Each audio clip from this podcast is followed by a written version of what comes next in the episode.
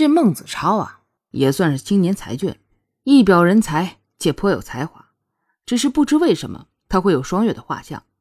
不过这对于于简瑶来说，可是一个天大的好消息，因为楚双月的姘头终于找到了。接下来就是如何让王爷相信他们之间有一腿。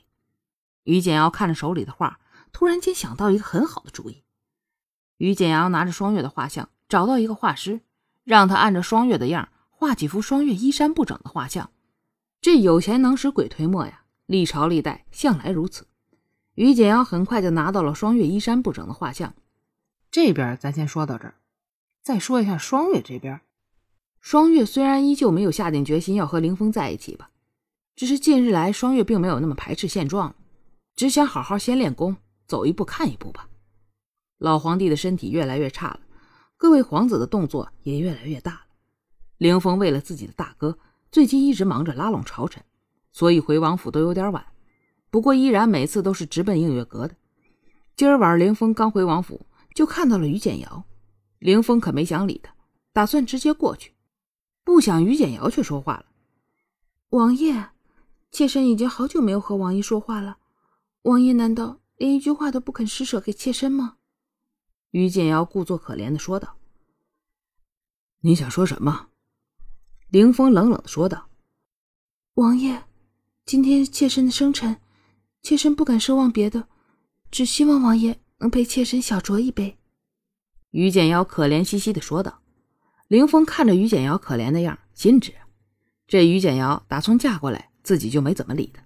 现在算算，她过门也有三年了，而且自己根本就不知道她的生辰，自己根本就没怎么碰过她。原来对女人不感兴趣，不碰她。后来碰到了双月，就更没怎么碰她了。她年纪轻轻的就被如此的冷落，想来也是自己对不起她吧。今天她生辰。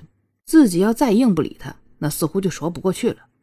想到这儿，凌风勉强的说道：“那本王就和你小酌一杯。”啊，谢王爷厚恩。于简瑶假装开心的说道，一方面是为计划成功而开心，另一方面是王爷真的不记得自己的生辰。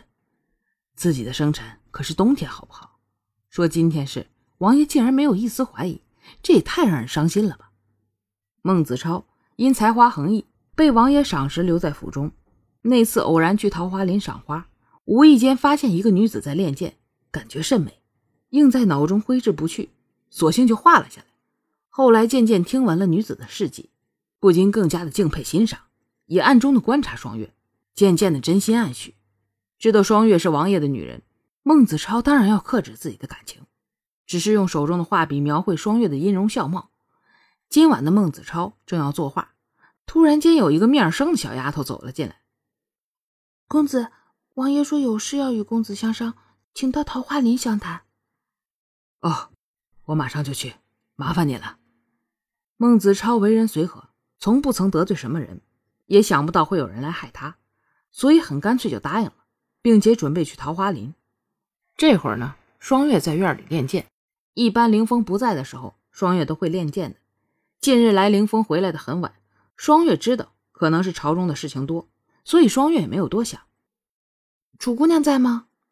双月正练着剑，突然听到有声音，停下练剑，走了出去，看见一个面生的小丫头在外头。怎么，有什么事吗？双月问道。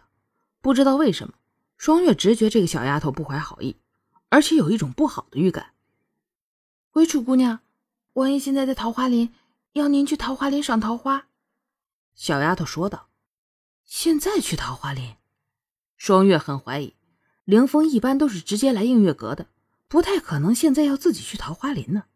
而且自己从没见过这个丫头，凌风不太可能让生人给自己传口信儿的，那么就很可能是阴谋了，于建瑶的阴谋。